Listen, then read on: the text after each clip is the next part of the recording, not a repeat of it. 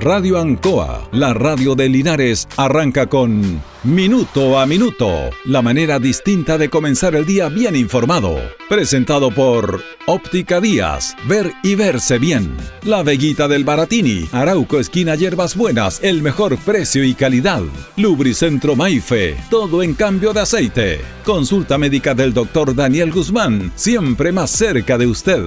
Y Panadería El Baratini, en Avenida Cardenal Silva Enríquez, al ingreso del nuevo amanecer. Aquí comienza Minuto a minuto.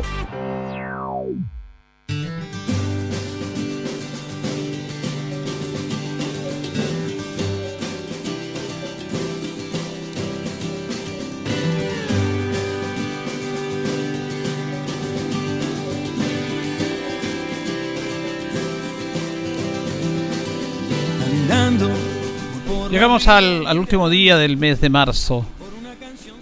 Fíjese que en todos estos tiempos, eh, en todo lo que conversamos habitualmente en nuestros programas, eh, cada uno tiene que adaptarse a la época en que vive. Nos tocó nacer en esta época, otros vendrán nuevas generaciones, otros pasarán, otros hacen una transición entre siglo XX, siglo XXI, y, todos tienen sus cosas positivas y sus cosas negativas. Eh, pero dentro de todo este devenir del mundo actual, para cómo están las situaciones, la gente que está viviendo, que estamos viviendo ahora, podríamos estar un poco más satisfechos, privilegiados referente a lo, a lo que vivimos. Fíjese que vamos a hacer como un ejemplo y retrotraernos a las personas que nacieron en el año 1900. Las que nacieron en el año 1900, en diferentes partes del mundo. ¿Qué le ha tocado vivir a esas personas? Desde el 1900 en adelante. Cuando tenían 14 años, les tocó vivir la Primera Guerra Mundial. Terrible. Más de 30 millones de muertos. Una guerra que el mundo no conocía en esta instancia, aunque guerra han habido desde siempre. Cuatro años de muerte, de destrucción, de pobreza, de desilusión, de enfermedades que les tocó vivir, con 14 años. Termina la Primera Guerra Mundial en el año 1918 y paralelo a eso, en 1919 y 1920 viene la gripe española. Que en rigor se le colocó gripe española, peste negra, porque eh, en España se conoció esta gripe que estaba matando, que en el fondo era de Estados Unidos, pero que estaba matando soldados norteamericanos en la guerra. Esta gripe mató a más de 50 millones de personas. Con 20 años ya tenías una guerra desastrosa, una guerra bélica que mató a más de 30 millones, que dejó ciudades y pueblos en el suelo, y después tiene una guerra inmunológica a través del virus de esta gripe. Después, esa persona que nació en el año 1900, tratando de recuperarse de todo, le viene el año 1929 con 29 años y le viene la Gran Depresión. No él, aunque es para una depresión, es como un juego de palabras. La Gran Depresión Económica, el martes negro, en el cual quebra la economía en las bolsas en Estados Unidos y quebra la economía mundial. Es como si te le dijeran, no hay trabajo, no hay plata, arréglaselas como pueda. No tenemos para que usted compre pan, para que se alimente, para nada, porque no hay plata se fumó la plata de un momento a otro. Fue una crisis, la mayor crisis en la historia de la humanidad económica, en la, humanidad moderna. Del momento en que conocemos a la moneda como, o el dinero como una, manera de desarrollo y de sustento de la sociedad, de la economía y del ser humano.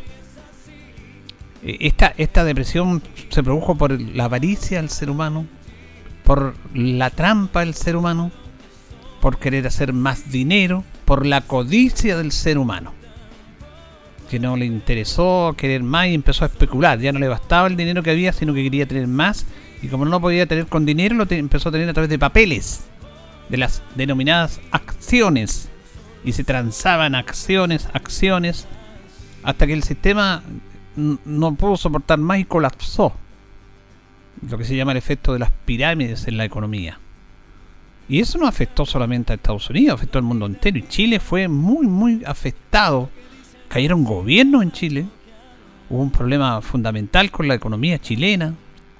Hubo problemas tremendos entre el gobierno y los trabajadores, protestas. Chile no tenía insumos. Y esta, esta depresión económica del año 1929, bueno, llega hasta el año, casi hasta el año 40 de la Segunda Guerra Mundial. Y estas personas que nacieron en el año 1900, ya con 29 años, la flor de la vida, habían tenido una guerra mundial de cuatro años, habían tenido una gripe terrible y más encima una depresión económica. En el año 1933 asumen el nazismo en Alemania. ¿Para qué más le digo con eso? Apoyados por la gente. Hitler fue elegido canciller alemán con la votación, obtuvo el 90% de los votos. Así que no nos quejemos después. Bueno, y esta persona que nació en el 1900, como pensando que ya no iba a pasar nada después de la Gran Depresión Económica, y a los 39 años le sobreviene una nueva guerra. Terrible. Además, constata la humanidad de la utilización de los científicos del poder atómico. El poder atómico que está en un principio, obviamente, para el desarrollo de la sociedad, de la inteligencia, se, tomó y se formó, mejor dicho, no se formó, se utilizó, porque se formó con otros fines, se utilizó para matar personas. Se tiraron dos bombas atómicas. Esta guerra duró hasta el año 1945. Mató a más de 100 millones de personas y dejó ciudades enteras destruidas, familias separadas. Conocimos también lo que se denominó el exterminio judío. Personas que por, por ser de una etnia, de una raza, no tenían derecho a vivir y eran sacrificadas, luego explotaban en sus trabajos y cuando ya no les servían, los mataban. Y, no hallaban cómo matarlo porque los mataban en gran cantidad que lo tiraban, lo tiraban a horno eléctrico. Impresionante. Eso sucedió en este, en este, en esta tierra. Termina con 45 años la guerra, 45 años la persona que nació en el año 1900, y se supone que el mundo se va a recuperar, pero aparece el poder y la avaricia de las dos potencias triunfadoras en la guerra, Estados Unidos, con un gran eje, acompañado por Gran Bretaña, Francia, y la Unión Soviética por el otro lado, que ya estaba haciendo sus fechorías del año 1917, y sobre todo del año 25 con la inclusión de Joseph Stalin. Y empiezan a dividirse el mundo, los rusos y la alianza de Estados Unidos, y ellos, ellos dominaban y querían que el mundo jugara en base a lo que ellos pensaban con todo lo que ello conlleve, significa quitándole la libertad a las personas, libertad de desarrollo a los estados. Cuando parecía que esto se ordenaba, la Guerra Fría se ordenó políticamente para los intereses de los grandes grupos, pero no se ordenó para los ciudadanos que vivían en esos sectores. Ciudadanos inocentes que tuvieron la mala suerte de nacer en esa época y de vivir en esos países. Y aquí nadie se salvó, ¿ah? ni de Chile se salvó. Hasta Chile llegó el gran brazo de la Guerra Fría. En el año 1955 viene la Guerra de Corea. 1950, perdón. La Guerra de Corea. Otra guerra más, con 50 años, una nueva guerra. En el cual se involucran Estados Unidos, la Unión Soviética y China. Y hay un, hay, un chivo expiatorio, que es Corea. Sus ciudadanos. qué problema? Los ciudadanos coreanos habían vivido siempre sometidos por los japoneses. Corea era una isla, o es una isla, una isla dominada por Japón. Trataban de rebelarse, habían de repente situaciones de alzamiento, pero el poder japonés militar no nunca lo impidió y, y, lo reprimió a sangre y fuego. Pero como Japón pierde la Segunda Guerra Mundial, bueno, los coreanos dijeron, es nuestra oportunidad de volver a ser un país libre como corresponde y no ser dominado por los japoneses. Y tenemos la posibilidad de elegir a nuestras autoridades y de manejar nuestro destino gracias a que Japón se fue. Pero llegó Estados Unidos, llegó Unión Soviética. En un sector de Corea querían dominar en base a la función soviética, comunista. Y Estados Unidos dijo, no podemos que no podemos dejar que Corea sea dominado por los japonistas, con los comunistas, se fueron los japoneses y van a quedar los comunistas, tenemos que intervenir. Ah, siempre pensando en ello y menos pensando en los ciudadanos, pobres ciudadanos, esperando las determinaciones de los jerarcas del poder. ¿Y qué es lo que pasó ahí? Empezaron a, haber intereses fuertes en el cual no se permitía la ideología comunista. Y los comunistas decían, bueno, ¿por qué vamos a permitir que Estados Unidos se venga a meter aquí también con su idea? ¿Cómo es la cosa? Y se iban y, y, me diretes y se produce la guerra. Y ahí es donde se dividen las dos Coreas. Por eso Corea siempre ha sido una. Pero usted cuando ve la televisión, las noticias y aparece este personaje bien especial, Kim Jong-un, bueno, ahí se divide en el paralelo 38. En el paralelo 38 se divide entre Corea del Norte y Corea del Sur. La Corea del Norte, dominada por la familia Kim apoyada por la Unión Soviética, para ser un Estado comunista, y la Corea del Sur, apoyada por la fuerza aliada y fundamentalmente por Estados Unidos, que también colocaban a los gobernantes que ellos querían para evitar que llegaran ahí los comunistas. En determinado momento los coreanos del norte invaden el sur con el apoyo de, de Unión Soviética y de los chinos y, Estados Unidos apoya al ejército de Vietnam del Sur, perdón, de, Corea del Sur y se produce una guerra terrible. Al final no ganan, no ganan uno ni otro, pierden los ciudadanos millones de muertos y sigue el paralelo 38, esa famosa zona desmilitarizada. Y Corea del Norte queda, queda atribuida a un sistema y por eso que ahora se ven, cuando usted ve los misiles de Kim Jong-un y todo esto, bueno, ellos tienen su lógica, porque todo tiene una explicación. Aquí hablamos de las consecuencias y vemos que este señor es el malo, pero él de acuerdo a la historia, lo que le tocó vivir, al tema de ellos dicen, no, no queremos que Corea del Sur nos invade, que sea un solo país, queremos ser nosotros.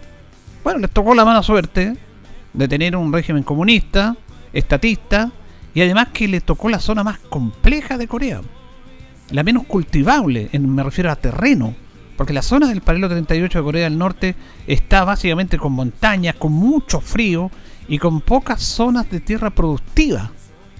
Todo lo contrario a el sector del sur. Es como si en Chile se, dividiera y, por ejemplo, a uno le tocara el desierto. ¿Qué va a sembrar en el desierto? Nada. Allá es lo mismo. Además de todos estos temas políticos, de los bloqueos económicos. Pero todo tiene una explicación. Y esta persona que nació en el año 1900 es lo que ha vivido. Después le tocó la guerra a Vietnam encima. Otra guerra más. Con 63 años. Todavía 60 años, una vida 63 años para vivirla cómodamente. La guerra de Vietnam fue terrible. Vienen los problemas en Sudamérica también, producto de la Guerra Fría. El ciudadano chileno le tocó una peste terrible, le tocó lidiar con muchas situaciones muy infelices. Le tocó lidiar al chileno que nació en el año 1900 con 39 años con un terremoto terrible en Chillán, que duró que, se dio de Santiago hasta el sur, que mató a más de 30.000 personas, que afectó a todos, hasta nuestros Linares. Se reconstruyó Chile a través de una política notable del presidente Pedro Aguirre Cerda, que de la crisis aprovechó brillantemente, no, aprenden de él, de la desgracia aprovechó mucho. Se quedaron muchas familias huérfanas, abandonadas, pero el Estado las recogió, las apoyó, se hizo una política pública en base a, en base desastres para apoyar al ciudadano desamparado. Al ciudadano que nació en Chile en el año 1960, después le tocó, perdón, en el año 1900 le tocó vivir el terremoto más grande de la historia de la humanidad, terremoto de Valdivia. El ciudadano chileno que nació ahí en esos años vivió un golpe de Estado militar todo lo que han tenido que vivir nuestros antepasados del mundo entero y nuestros conciudadanos es terrible. Y nosotros, nosotros, en este momento, en esta pandemia, estamos encerrados, pero tenemos electricidad, tenemos apoyo, tenemos internet, tenemos televisión, tenemos un montón de canales, tenemos series para, para entretenernos. Somos privilegiados. Y el virus lo controlamos nosotros. Pero nos quejamos. Nos quejamos. Miremos hacia atrás lo que tuvieron que vivir nuestra gente que pisó esta tierra. Todo lo que han tenido que sufrir. No tenían entretención. Lo que pasaba en Chile después del terremoto, la, ciudad sin luz, alumbrada con vela, en un desamparo total, pero la gente feliz, reconstruyendo tu país, tu ciudad que quedó en el suelo. Feliz en el sentido de, de que había que poner una cota de alegría ante la desgracia. Y hay un bien común. Había un testimonio notable de, de lo que es el terremoto de Chillán, cuando aparece un señor, un señor de unos 45 años con su esposa y con sus dos niñitos, en un video muy bueno que vi yo, y con su casa en el suelo. Ah, y había un perrito por ahí, creo. En la casa destruida. Y, y él dice, estamos vivos. Estamos vivos. No le importa que la casa haya destruido, el susto que pasaron, pero estaban vivos. Esa es la esencia final. Lo importante es la vida. Estas son cosas, son enseñanzas que debemos sacar. De las desgracias tenemos que sacar enseñanzas. Entonces, esta generación que lo ha tocado vivir este virus, que no lo habíamos tocado vivir, bueno, miremos hacia atrás los que les tocó vivir a otras generaciones, tanto en Chile como en el mundo entero. Lo que tuvieron que soportar. Lo que tuvieron que soportar. Y cómo tuvieron que acogerse a algo. Aquí, dentro de todo, que ha sido lamentable esto, también se puede, tenemos ciencia, tenemos tecnología para apoyar esta instancia médica. Y en el aspecto personal la podemos pasar con nuestra gente, la podemos pasar, lo entretenemos, no se nos corta la luz como se cortaba la luz con los terremotos, con la guerra, no quedamos aislados, tenemos agua potable, cosa que antes había, ni siquiera eso había. Entonces, pensemos, lo que vivieron los que se nos fueron y, lo que estamos viviendo ahora. Entonces, si hacemos esa ecuación, tenemos que agradecer. Agradecer primero que estamos vivos, que estamos acá, que hacemos lo que nos gusta, que nos desarrollamos y para eso tenemos que cuidarnos. Nosotros. Tenemos que cuidarnos. Y ser privilegiados. Bueno, la gente se queda en casa. ¿Qué vamos a hacer en casa? ¿Qué van a hacer en casa? Tienen de todo para entretenerse. Yo no me puedo quejar el fin de semana en cuarentena porque estoy en mi casa. Me falta tiempo a mí. Entretengo viendo partidos, leyendo, investigando, escuchando radio, compartiendo con la, con la familia. ¿Qué más? Agradecido, pues. ¿Cómo, ¿Cómo me voy a quejar? ¿Cómo me voy a quejar? Tengo que dar gracias. Tengo que dar gracias por esto. Y dice que el espíritu, la, positividad ante la negatividad de las cosas, mejora esto y te ayuda y, es el mejor antídoto ante el virus. Que tu cuerpo esté, porque eso es cierto. Y bueno, y eso es lo que nos explica, lo que nos lo contábamos ayer en la lectura del texto que escribió Loli. Eh, eso. Si, nuestros soldados necesitan estar con energía, necesitan estar contentos. ¿Ah? Y, si nosotros desde arriba, le, le, desde nuestro cerebro, le damos la orden de, estar abatidos, bueno, nuestras defensas se van a abatir, pues. Es obvio, es un. No hay para qué ser sabio para saber eso, es un, una cosa de sentido común. Pero no se dice eso se informan otras cosas, se educan poco. Entonces, faltan campañas como esta. Yo lo hago a través de este modesto medio. Pero los medios grandes, masivos, se van en tantas cosas. El, el gobierno chileno, el Ministerio de Salud gasta millones, millones en publicidad que no tiene ningún sentido. Podría hacer este tipo de campañas.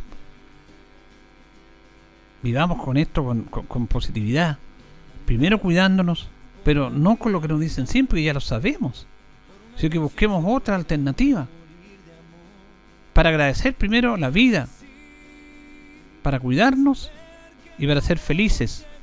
Porque como decía Dante Giebel en el contexto de este programa, Dante Giebel que dimos ese testimonio el lunes, la vida es ahora, no es mañana ni pasado, la vida es ahora, la vida es que vivirla ahora. Ya, mire, estamos a fin de mes ya. Por eso quería contar esto. Ya se nos fue otro mes. Un día más, menos de vida. Dice, un día más, un día menos para nosotros. Para todos, un día menos. Entonces, ¿qué sacamos? Tenemos que disfrutar y agradecer que estamos en un día más acá. Porque a lo mejor mañana no vamos a estar. ¿Y para qué vamos a estar amargados? Sí, preocupados. Por supuesto que estamos preocupados. Porque hemos visto partir a personas que nos conocemos, que, apreciamos. Y que, bueno, es parte de la vida, pero es parte de este virus terrible.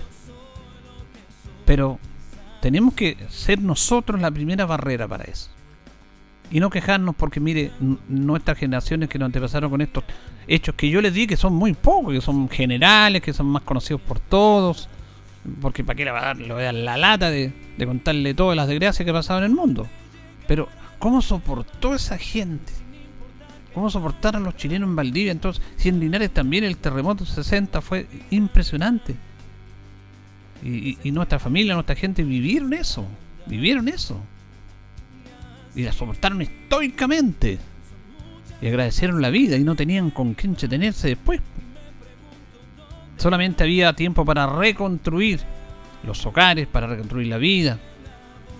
Ahí quedaron muchos muertos. Muchos muertos. dice que Valdivia casi queda bajo el mar, en el suelo, casi. El, tsunami casi. A Valdivia casi lo deja inundado. Y no lo, no lo fue por obra de Dios y también por una obra impresionante de los. Ahí estuvo Leopoldo Castelo haciendo un trabajo extraordinario como ingeniero. Eh, y, también le trabajo cuando desvían el, río Riñigo, lo, están desviando porque se iba para la ciudad. Hay un trabajo de, esfuerzo y solidaridad. Pero ahora no, pues ahora no, nos quejamos, nos aburrimos, desafiamos, somos irresponsables y deberíamos estar agradecidos deberíamos estar agradecidos. Señoras y señores, estos comienzos con valor agregado de minuto a minuto en la radio Ancoa son presentados por Óptica Díaz, que es ver y verse bien. Óptica Díaz es ver y verse bien. Usted ya nos conoce, somos calidad, distinción, elegancia y responsabilidad. Atendido por un profesional con más de 20 años de experiencia en el rubro. Convenios con empresas e instituciones marcamos la diferencia. Óptica Díaz es ver y verse bien. Muy buenos días, gusto de saludarlo. Minuto a minuto en Radio Ancoa en esta emisión de día miércoles 31 de marzo, el último día del tercer mes del año.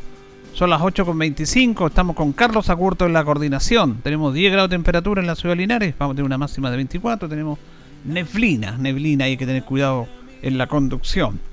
Eh, fíjense que hoy día saludamos a los Benjamín, que están de oromástico. Es el día número 90 del año ya.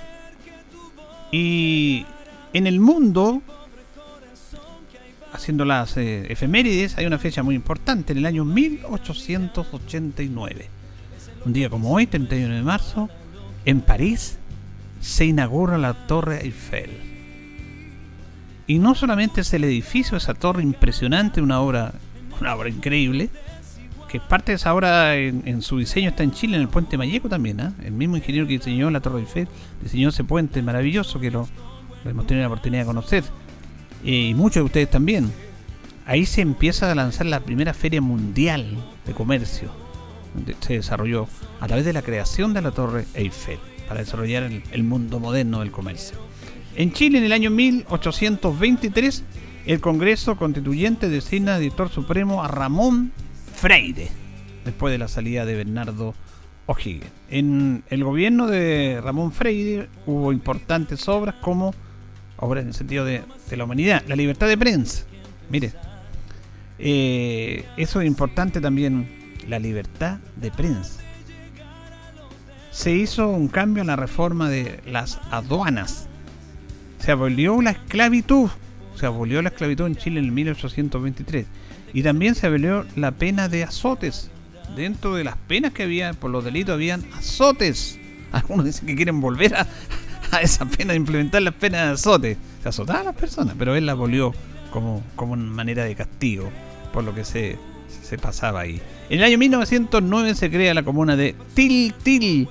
En el año 1996 el embajador chileno ante la ONU, Juan Somavía, asume la presidencia del Consejo de Seguridad de la Organización de las Naciones Unidas, ONU. En el año 1998, el poeta chileno Gonzalo Rojas gana el premio literario Octavio. Algo que pasó un día como hoy. Vamos a ir a la pausa, don Carlos, y ya retornamos. Estamos en Minuto a Minuto en Radio Ancoa. Radio Ancoa. La mejor manera de comenzar el día informado. La consulta médica del doctor Daniel Guzmán siempre más cerca de usted. Se atiende por FONASA, ISAPRE, DIPRECA, CAPREDENA y particular.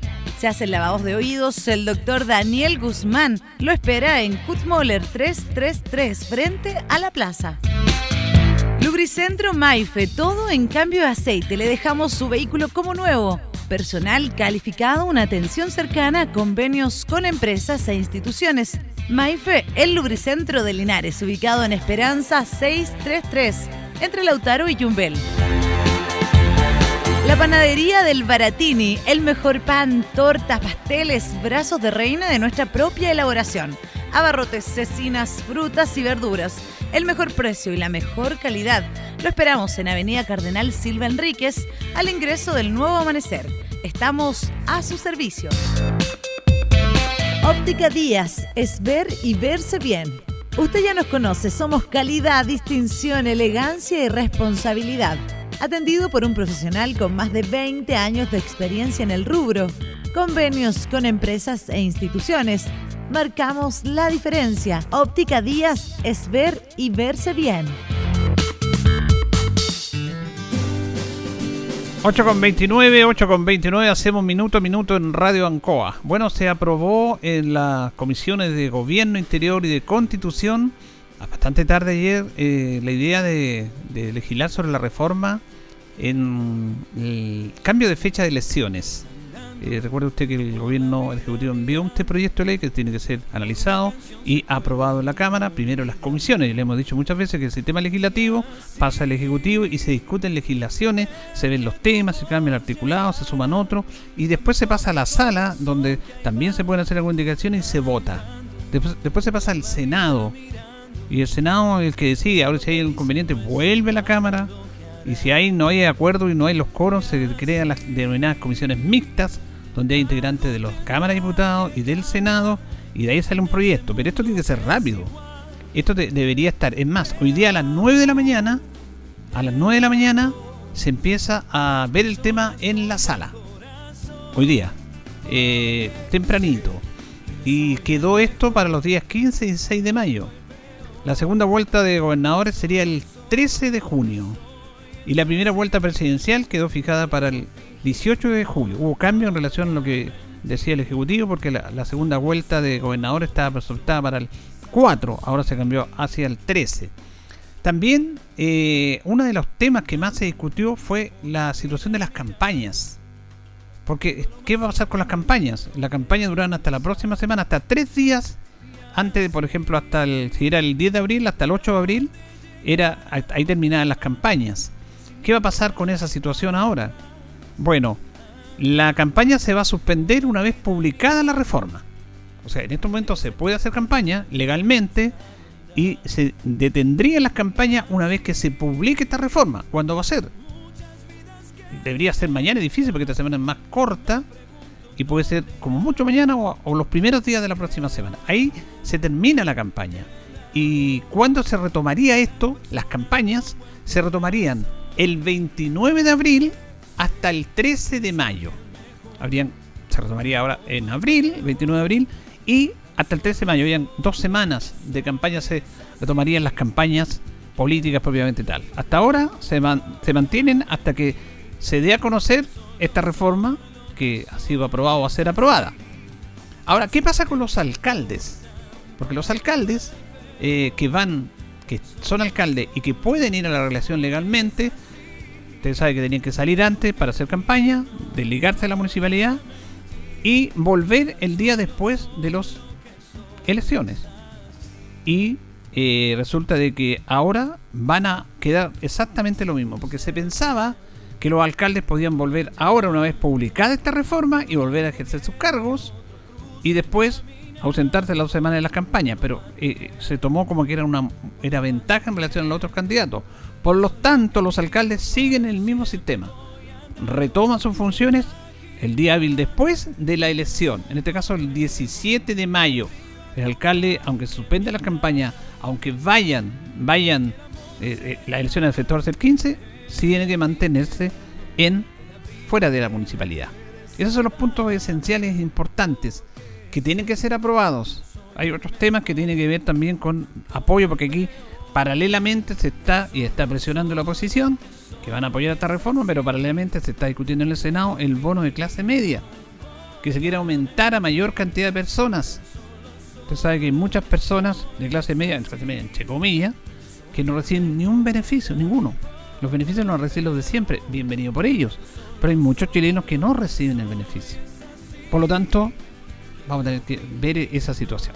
Así que ahí está, vamos a estar atentos a lo que va a ser de aquí a mañana toda esta reforma constitucional. Vamos a ir a la pausa, don Carlos, y ya retornamos.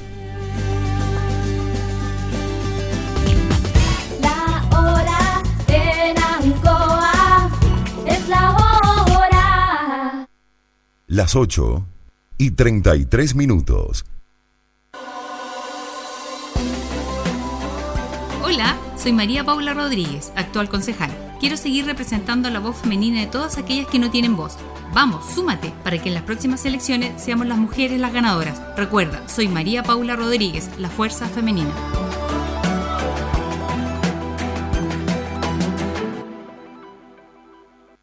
¿Qué nos mueve a estar cerca de ti? Nos mueven tus buenas noticias, que logres lo que parecía difícil. La diversidad. Nos mueve tu esperanza. Nos mueve tu futuro. También tu diversión. El respeto y el amor. Nos mueve todo lo que siempre has deseado. Mundo Pacífico hoy es mundo. Y para celebrarlo, lanzamos Mundo Móvil.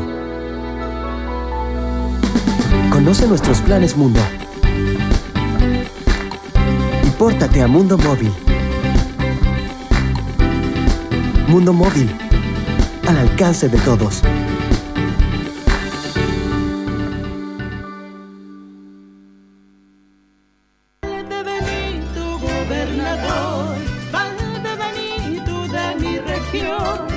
Por Dios, por la familia, por mi región y con la fuerza del Maule, yo, Juan Valdebenito Mancilla, seré un gobernador para gobernar.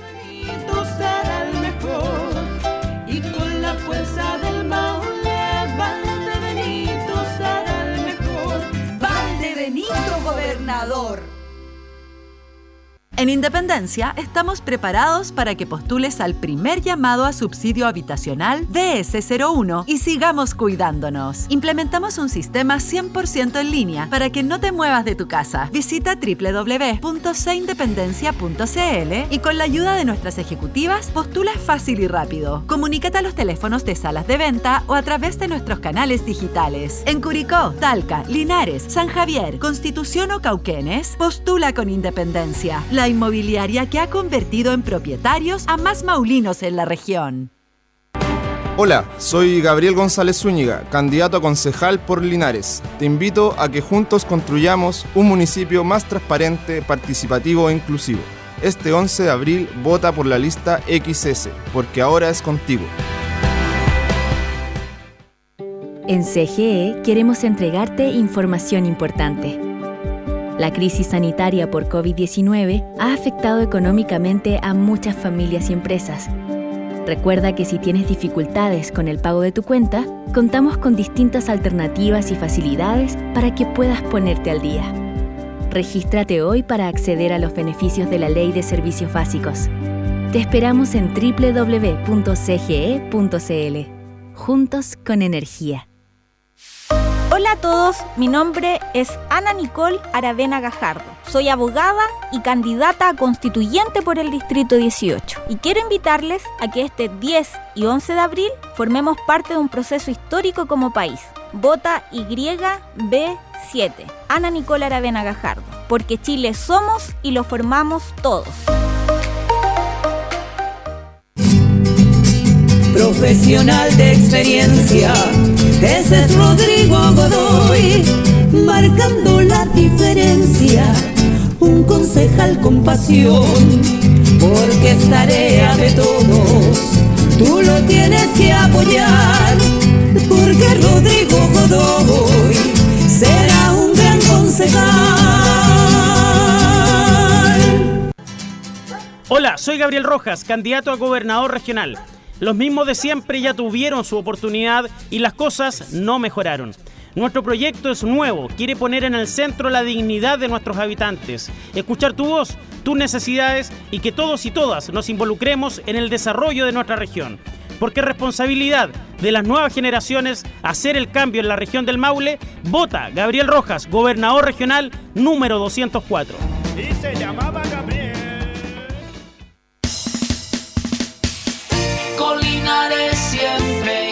Hola, soy Juan Carlos Retamal, candidato a concejal.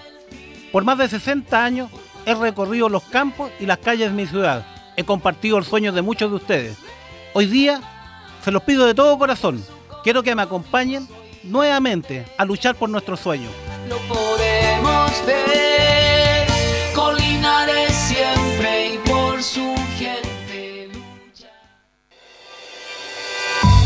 La Municipalidad de Linares informa que desde el lunes 29 de marzo hasta el jueves 1 de abril, en el Instituto Comercial de 10 a 15 horas, se continuará con la vacunación para la población sana, además de profesionales y personal de medios de comunicación que ejercen funciones en terreno según el siguiente rango etario. Lunes, personas de 55 y 56 años y de comunicación entre 30 y 34 años. Martes, personas de 54 y 55 años y de comunicación entre 25 y 29 años. Miércoles, personas de 53 y 54 años y de comunicación de 24 años y menos. Jueves, solo personas de 52 y 53 años. También podrán vacunarse los padres de niños y adolescentes que sufren de alguna enfermedad crónica o prolongada, como asimismo la continuación de segundas dosis Pfizer y población rezagada. Se recuerda además a la comunidad que los liceos Valentín Letelier y Politécnico de 10 a 15 horas se continúa con la inoculación de las segundas dosis Sinovac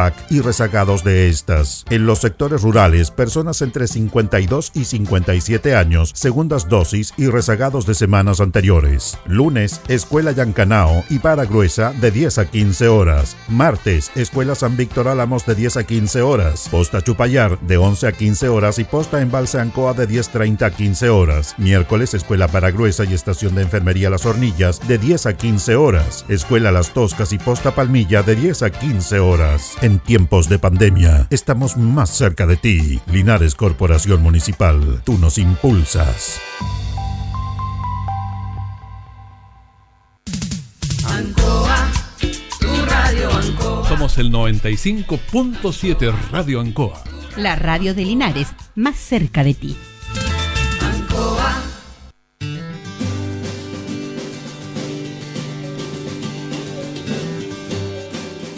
Bien, continuamos en minuto a minuto en la radio Ancoa en este último día del mes de marzo. Oh, que anda abrigada la gente, señor. Por Dios, ¿cómo sáquese esas cosas? Tan abrigada que anda. Muestre su hermoso rostro, mire que escondiéndolo ahí. El cabecito sí se está muy bien.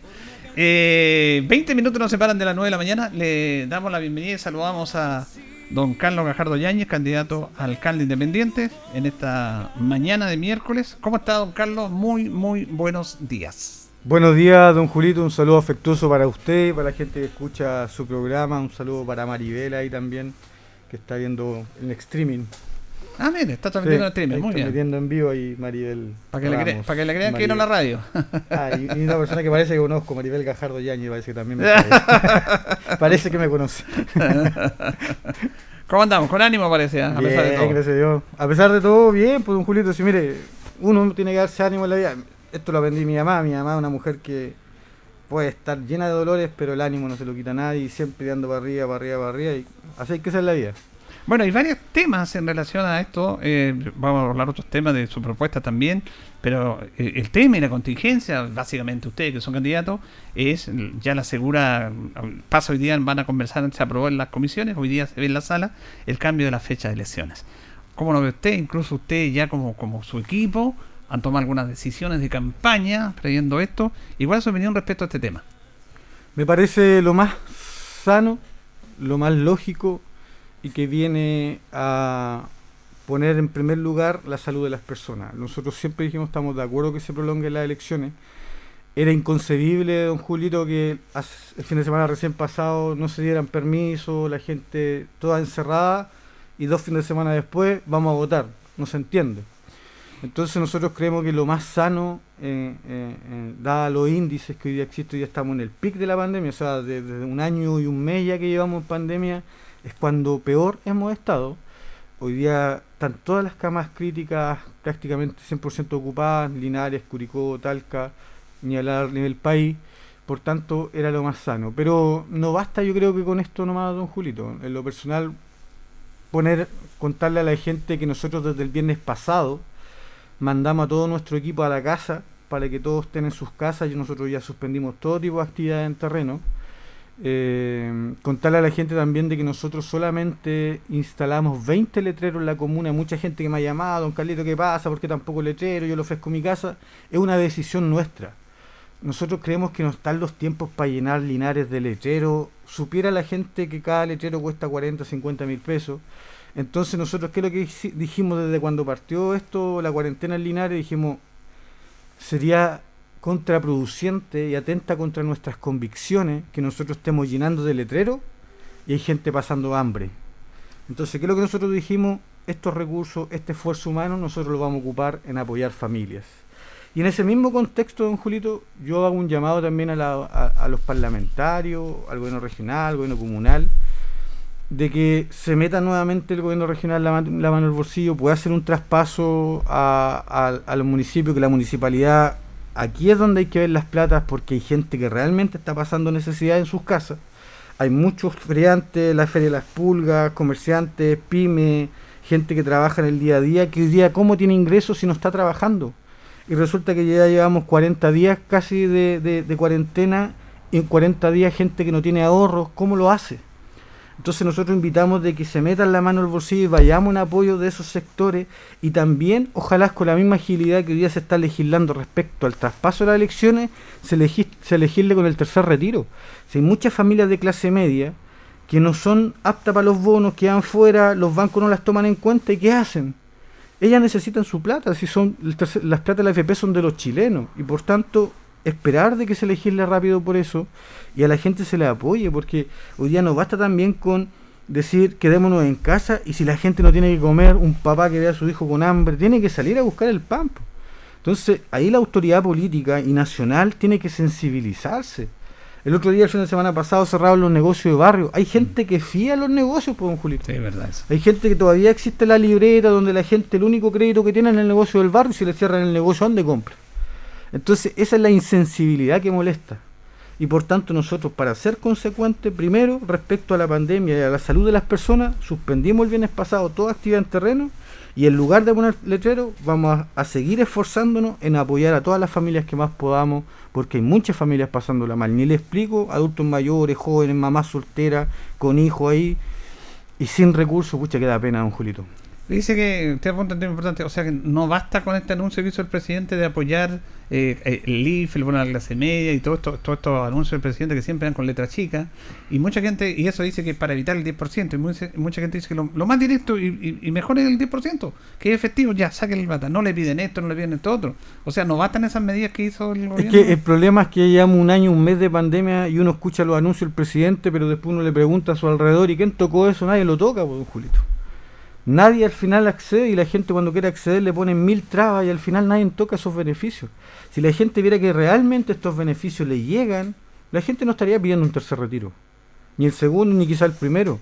Pero cuando la gente ve que está con la soga al cuello y todos estos supuestos beneficios no le llegan a nadie y a los que le llegan le pusieron mil requisitos, claramente la gente quiere su plata. Si finalmente la plata de la FP es plata de los chilenos y por tanto la gente dice, oye, tengo, no sé, 20, 30, 40 millones en la FP y resulta que yo para comer no tengo ni un peso, necesito parte de mi plata para yo poder sostenerme. Entonces claramente no basta con los anuncios del presidente que normalmente están llenos de letras chicas y ahí yo les pido a los parlamentarios que se pongan firmes también, eh, sobre todo los de nuestra provincia, el de Linares, que es una zona con alta cesantía, con bajos ingresos, que defiendan a nuestra gente y realmente peleen allá por mayores ingresos para las familias que la están pasando mal. Usted apunta un tema muy importante, ciudadano Carlos Gajardo. Comenzamos con Carlos Gajardo Yáñez, que es el candidato a alcalde independiente, en relación a la poca presencia de los parlamentarios en esta pandemia. Yo lo lamento. Y sobre todo, perdón, sobre todo los senadores. Yo lo lamento mucho porque finalmente ahí es cuando la gente dice, claro, y cuando necesitan el voto andan aquí dando vueltas, se pasean por todas las radios y andan en las ferias. Y ahora que necesitamos que los parlamentarios vengan para acá, para que vean la, reali- la realidad que están pasando los linarenses, las y los linarenses, claramente hacen falta. O por último, ya no estén aquí, pero estén allá peleando realmente por las familias. Y estén realmente sacando la voz y gestionando y haciendo presión para que recursos lleguen a nuestra zona. Porque perfectamente a lo mejor ellos podrían estar peleando que llegue una nueva partida al gobierno regional y que el gobierno regional pueda distribuir a los municipios. Sobre todo considerando que el Maule es una de las regiones más pobres que existen en Chile. Y en ese contexto a lo mejor deberían estar peleando que lleguen más recursos al gobierno regional y se puedan distribuir a las familias como se hizo en, un, en algún momento, que lamentablemente se distorsionó toda esa ayuda.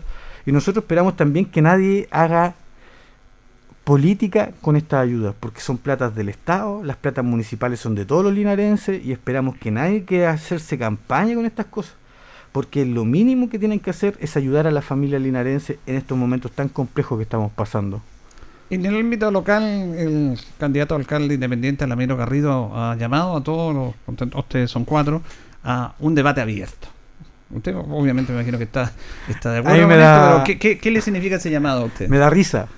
¿Y sabe por qué me da risa? Porque, a ver, lo personal, a mí me gusta ser consecuente con las cosas que digo y hago. Yo he dicho en, reiterados lu- en reiterados lugares y es donde me preguntan, debate aquí y ahora y donde me digan. Resulta que el viernes pasado una página de internet, eh, la Contrabatuta, nos invitó a un debate, no fue. Mario Mesa tampoco. El otro día en TVN Mario Mesa no fue. Hoy día tenemos en No Somos Radio No, otra página, estábamos todos invitados, tampoco va la miro, entonces hacen anuncios para la, pa la prensa, pero a la hora de los que no, no, no, no hacen lo que dicen. Y eso demuestra la inconsistencia y la falta de, de- certeza en sus palabras. O sea, son anuncios, pero después no, lo que hacen no se conlleva, no se condice con, lo que, con, con las cosas que están planteando. Lo veo con un palerón muy interesante a propósito del tiempo, para abrigarse, por supuesto. Talá a la mañana y mire... Pero tiene, tiene una leyenda muy interesante que eh, esperemos que si se la explicamos a los audi- auditores, porque esto es radio. Bueno, los que nos están viendo por streaming podrán ver que dice Linares con letras del abecedario y con lenguaje de señas. Sí. Este yo se lo mandé a hacer a Yané, aprovecho de mandarle un saludo gigante. Eh, Yané eh, es dirigente de ASOL, de la Asociación de Sordos de Linares, y ella además es una emprendedora que realiza este tipo de prendas. Eh, yo en lo personal me mandé a hacer este que dice Linares con lenguaje de señas, pero además esto tiene un sentido, porque nosotros hemos hecho un compromiso con ASOL y con eh, Agrupa Visión, que son los ciegos de Linares, en que nosotros realmente queremos un lenguaje inclusivo. Y perdónenme, pero a mí lenguaje inclusivo no es decir ella, no, o code, no, eso no es lenguaje inclusivo. Lenguaje inclusivo es cuando una persona sorda muda realmente se siente incluida en una sociedad que la respeta y la considera porque hay un lenguaje que lo interpreta y, permite la comunicación correcta. Lo mismo pasa con los ciegos. ¿Qué es lo que nosotros vamos a hacer el día de mañana? Toda la indumentaria municipal va a contar con el lenguaje de señas para que cada persona que ingrese al municipio se pueda conectar con el funcionario. Queremos capacitar a funcionarios preparados para eh, hablar el lenguaje de señas y además un compromiso que hicimos con la Grupa Visión, vamos a tener sistemas braille en todas las oficinas de información y van a con- se va- vamos a comprar software que permitan que eh, eh, los programas computacionales tengan sonido para que ellos también se puedan integrar al mundo laboral. Porque la municipalidad es la primera que debiera dar el ejemplo de tener una persona sordomuda ahí, de tener un ciego trabajando, una persona con discapacidades físicas, para que puedan integrarse realmente. Y ellos mismos irnos planteando y mostrando el mundo distinto que existe y que a veces está oculto y que nosotros no lo queremos ver. Pero ellos sí realmente necesitan inclusión y para eso nosotros desde la campaña estamos, ¿cierto?, mostrando lo que queremos hacer, que es la inclusión real y concreta para todas las personas de Linares, que nadie se sienta fuera por ningún motivo. Dice que hay una estadística que usted la puede refrendar porque conoció más el tema, estuvo en el consejo. eh, la región del Maule es la región que tiene la más alta tasa de personas con discapacidad. Y discapacidad, ahora sí, inclusiva, bueno, hay un montón de términos, pero que conocemos como discapacidad. Y no, no se trata solamente de las personas que tienen un problema físico, sino que muchas discapacidades. Y nosotros lideramos esa cifra. ¿no? Sí, y, y mucho se asocia con la agricultura y con los químicos. Claro. Eh, mucho se asocia con eso, eh, efectivamente, y por tanto nosotros tenemos que dar el ejemplo como institución pública. Si yo el día de mañana quiero ser alcalde, y lo he dicho, quiero que la municipalidad realmente sea abierta, donde todas y todos se sientan partes, tenemos que ser inclusivos y generar acciones para lograr esa inclusión. Y parte de estas acciones pasan con cosas tan sencillas, pero que nunca se han hecho, como a la indumentaria colocarle cierto lenguaje de señas, cómo colocar un sistema braille, cómo colocar en la plaza o fuera de la municipalidad un letrero grande, bonito, con todo el abecedario, ¿cierto? El lenguaje de señas, para que la gente vaya aprendiendo, se vaya sensibilizando y realmente todas las personas se sientan parte de este Linares que tanto queremos. Porque no podemos hablar de inclusión si hay grupos que hoy día no, sienten, no saben cómo comunicarse o cómo acceder a un beneficio. Por ejemplo, ella me contaba de que cuando fue al registro civil quiso comunicarse y le pidió a la señora que se bajara la mascarilla porque ella lee los labios. Claro. Y la señora la trató súper mal. Y ahora ella, ¿cómo que lo que hizo? Se mandó a hacer una mascarilla, ella misma la hace, que dice soy sorda, para que la puedan, por último, eh, le puedan modular mejor, para que ella pueda entender algo. Pero si nosotros tuviéramos este sistema o funcionarios capacitados, no tendríamos esos problemas y ellos se sentirían de entrada bien, se sentirían incluidos, incluidos realmente como corresponde. Es una deuda que tiene el país en ese aspecto. Partam- partamos cambiándolo por la comuna. Así ¿Mm? es.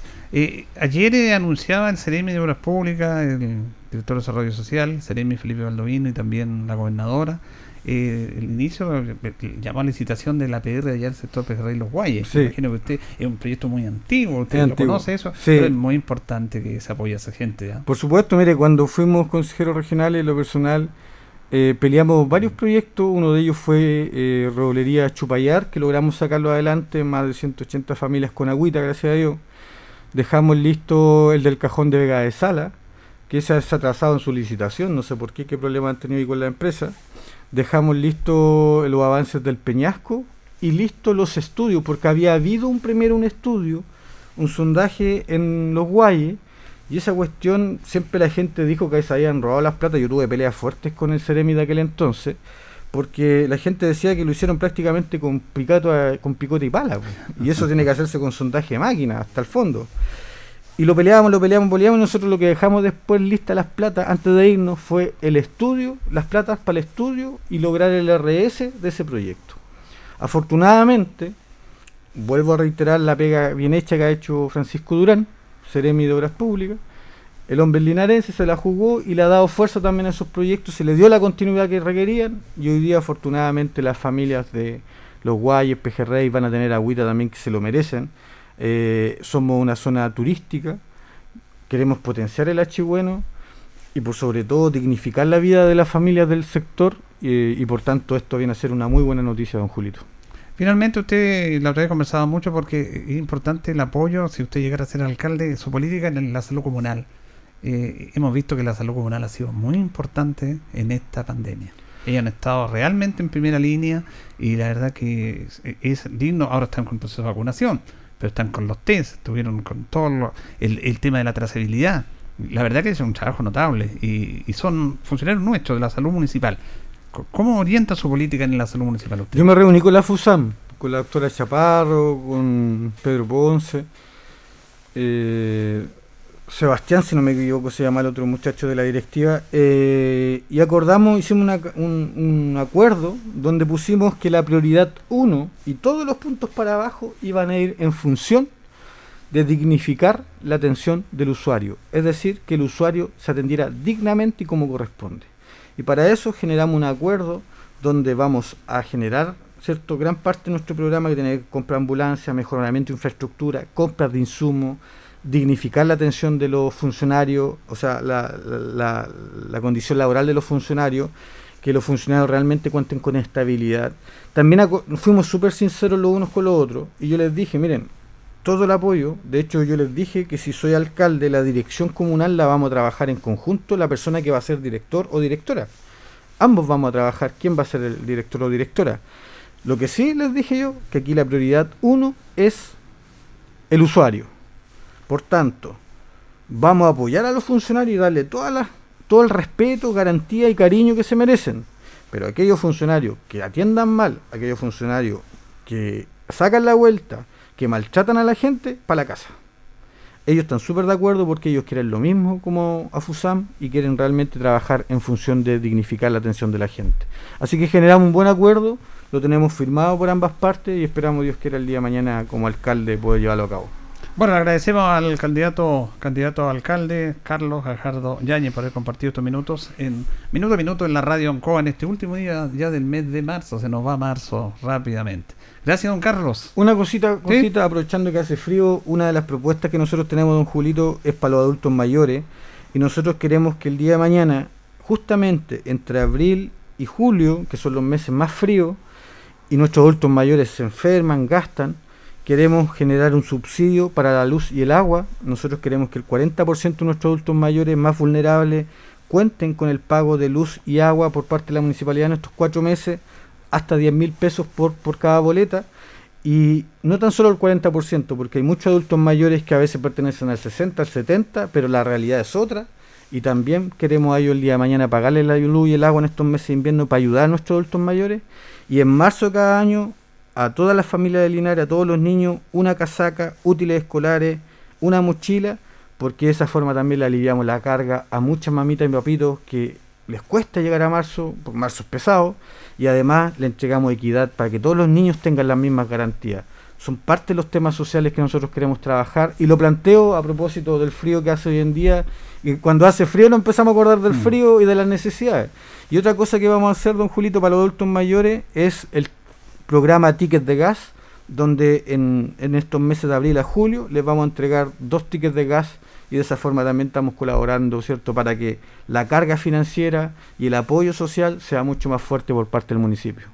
Bueno, son las propuestas de los, de los candidatos y en este caso de don Carlos Gajardo. Gracias, don Carlos, que tenga buen día. Buen día, don Julito. Un saludo afectuoso a toda la gente también que nos está viendo en streaming y a la gente que escucha su programa. Un gran abrazo, que tengan un lindo día y a cuidarse mucho, por favor, porque realmente la situación sanitaria está complicada. Nosotros llegamos al final de minuto a minuto. Le agradecemos su sintonía, don Carlos Agurto en la coordinación. Eh, nos reconchamos si Dios así lo dispone mañana. Sigan sintonía de Radio Ancoa, ya viene Agenda Informativa. Radio Ancoa 95.7 presentó Minuto a Minuto. Noticias, comentarios, entrevistas y todo lo que a usted le interesa saber. Minuto a Minuto. Gracias por su atención.